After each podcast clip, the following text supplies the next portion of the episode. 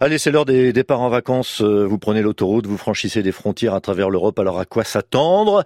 Delphine Simon, comment ça se passe chez nos voisins? C'est la chronique euh, Europe du jeudi. Toutes les, les autoroutes sont-elles privatisées? Non, c'est plutôt l'exception d'ailleurs. Dans la majorité des pays européens, une quinzaine en tout cas, les autoroutes sont publiques et gratuites. C'est le cas dans les pays du Benelux, les pays scandinaves, mais aussi au Royaume-Uni, à l'exception de quelques tunnels ou tronçons d'autoroutes qui sont payants.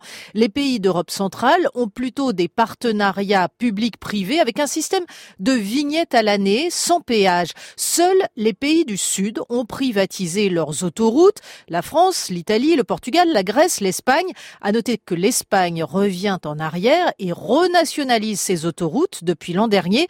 Le débat a également été relancé en Italie l'an passé suite à l'effondrement du pont de Gênes. Mais les prix sont-ils comparables? Les automobilistes européens ne sont pas logés à la même enseigne. C'est en France que les autoroutes sont les plus chères, 7 euros pour 100 km en moyenne, même si ces autoroutes sont réputées sûres et bien entretenues. Sept pays européens ont un système de vignettes à l'année que l'on colle sur le pare-brise.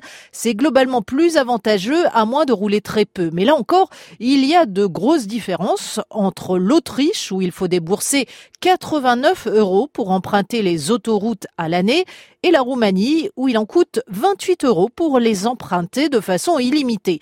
Enfin, à noter que dans les pays où c'est en apparence gratuit, L'ensemble des contribuables règle la facture, qu'ils aient ou pas une voiture. Longtemps gratuite en Allemagne, les autoroutes sont devenues d'ailleurs payantes pour les poids lourds, les voitures les plus polluantes et les voitures étrangères. Les Allemands, eux, bénéficient d'une déduction fiscale. Et le péage sans barrière? Oui, le système est testé en Moselle depuis plusieurs mois, mais il existe déjà depuis longtemps au Portugal, où il est plutôt globalement décrié pour la complexité de sa procédure de paiement. Le péage sans barrière existe aussi sur certaines portions d'autoroutes en Irlande, au Royaume-Uni. Bruxelles prévoit de légiférer sur ce sujet en 2019, car pour l'heure, les sociétés d'autoroutes n'ont pas accès au registre d'immatriculation des voitures étrangères. Impossible pour l'heure de retrouver les mauvais payeurs. Il faudra donc attendre l'harmonisation européenne pour faire payer les automobilistes étrangers au péage sans barrière en France. Delphine Simon.